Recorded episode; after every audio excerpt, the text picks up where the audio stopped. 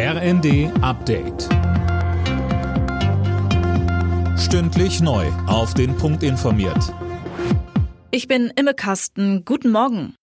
Tag zwei heute beim Petersberger Klimadialog in Berlin. Außenministerin Baerbock berät mit ihrem ägyptischen Amtskollegen.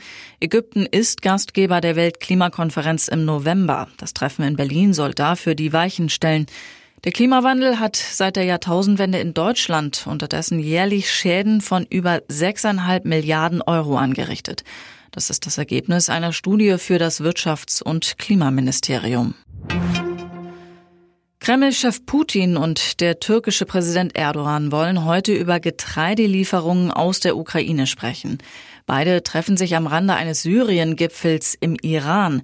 Konkret dürfte es um die Pläne für einen Getreidekorridor durch das Schwarze Meer gehen. Darauf hatten sich Vertreter Russlands und der Ukraine letzte Woche geeinigt. Die Ukraine gehört zu den größten Getreideexporteuren der Welt. Weil Russland aktuell im Ukraine-Krieg die ukrainischen Häfen blockiert, sind Ausführungen nicht möglich. Vor allem ärmere Länder sind darauf allerdings angewiesen.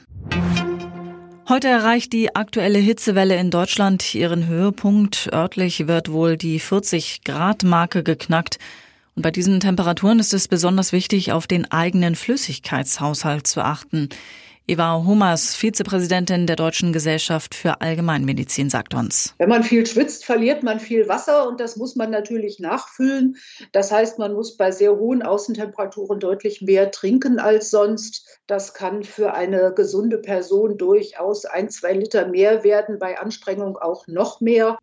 Neben Flüssigkeit müsse man aber auch Mineralien ersetzen, beispielsweise über Frucht- oder Gemüsesäfte. Alle Nachrichten auf rnd.de